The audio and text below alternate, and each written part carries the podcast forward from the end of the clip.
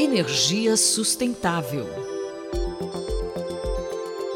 O agronegócio é essencial para a composição do produto interno bruto e em 2021 alcançou participação de 27,4% no PIB. Mesmo assim, ainda não tem uma participação efetiva na produção de energia limpa. Eu sou Ferraz Júnior e vou conversar com o professor Fernando de Lima Canepeli, da Faculdade de Zootecnia e Engenharia de Alimentos da USP, sobre a produção de energia a partir do lixo.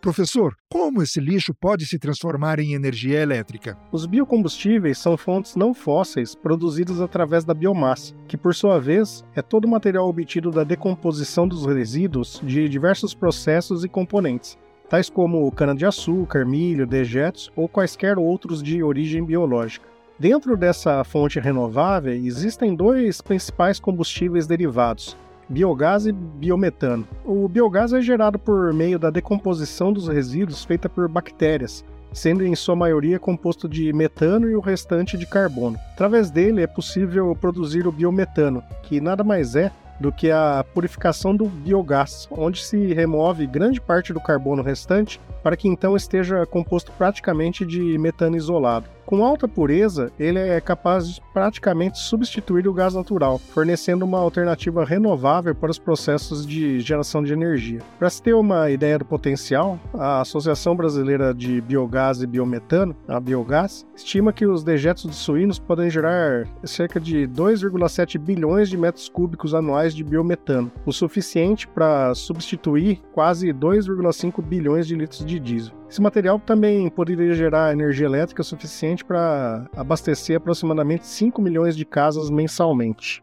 Esse potencial de geração de energia é aproveitado no Brasil? Quais são os benefícios de utilizar esses combustíveis? Com 675 plantas de biogás instaladas, o Brasil utiliza cerca de apenas 2% de todo o potencial estimado e mantém baixa a fatia dessa fonte na matriz energética brasileira.